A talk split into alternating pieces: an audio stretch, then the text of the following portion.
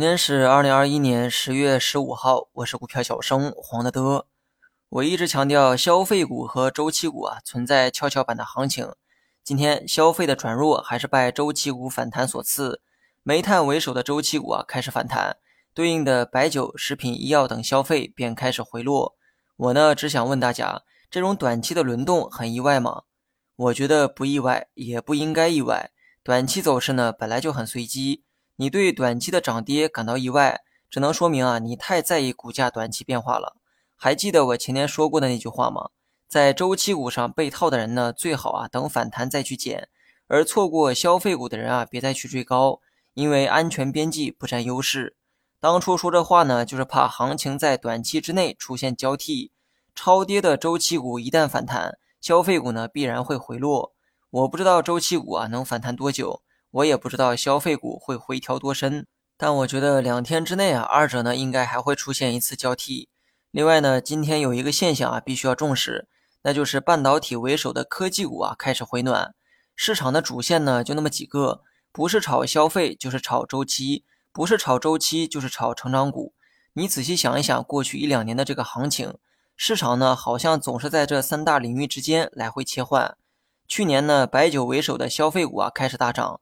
白酒、医药、食品飞上了天。年初的时候，成长股开始大涨，半导体、新能源、锂电开始爆发。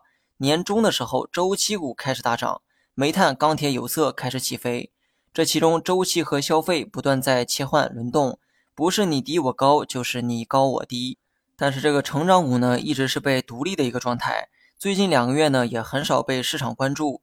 今天科技股的大涨啊，需要思考一个问题。市场会不会再杀回到科技类的成长股？毕竟它也是曾经被热炒过的对象。当初呢，通过对周期股高估的一个判断，我们呢猜对了消费股啊会反弹。如今呢，周期股有过大跌，消费也出现过反弹，唯独成长股呢一直是被忽视的一个状态。成长股的反弹会不会成为趋势，还不好下定论。但我认为呢，在经过两个月的回调之后，有必要对成长股走势啊给予更多的关注。半导体为首的成长股呢是不怕跌的，因为仍处在高速成长期，它们的这个波动啊会比较大。但是在长线价值确定的情况下，短期的下跌呢只会跌出安全的估值。那么只要估值安全，剩下的只需要让时间来证明即可。大盘走势呢，我就简单的讲一讲。到昨天为止啊，刚好是三天周期，节奏呢也是我们之前预判的探底回升。而今天呢是短线的变盘窗口。不过说实话哈。今天这个变盘的力度呢并不强，看指数明显是向上变盘，但个股呢却呈现出了明显的分化。大盘技术面表现出了向上变盘，但对于日后反弹的高度要谨慎乐观一些。如果今天呢果断的突破了上方的十日线，我愿意把这波反弹啊看到二十日线的高度。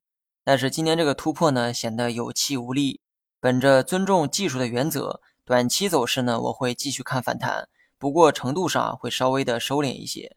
好了，以上全部内容，下期同一时间再见。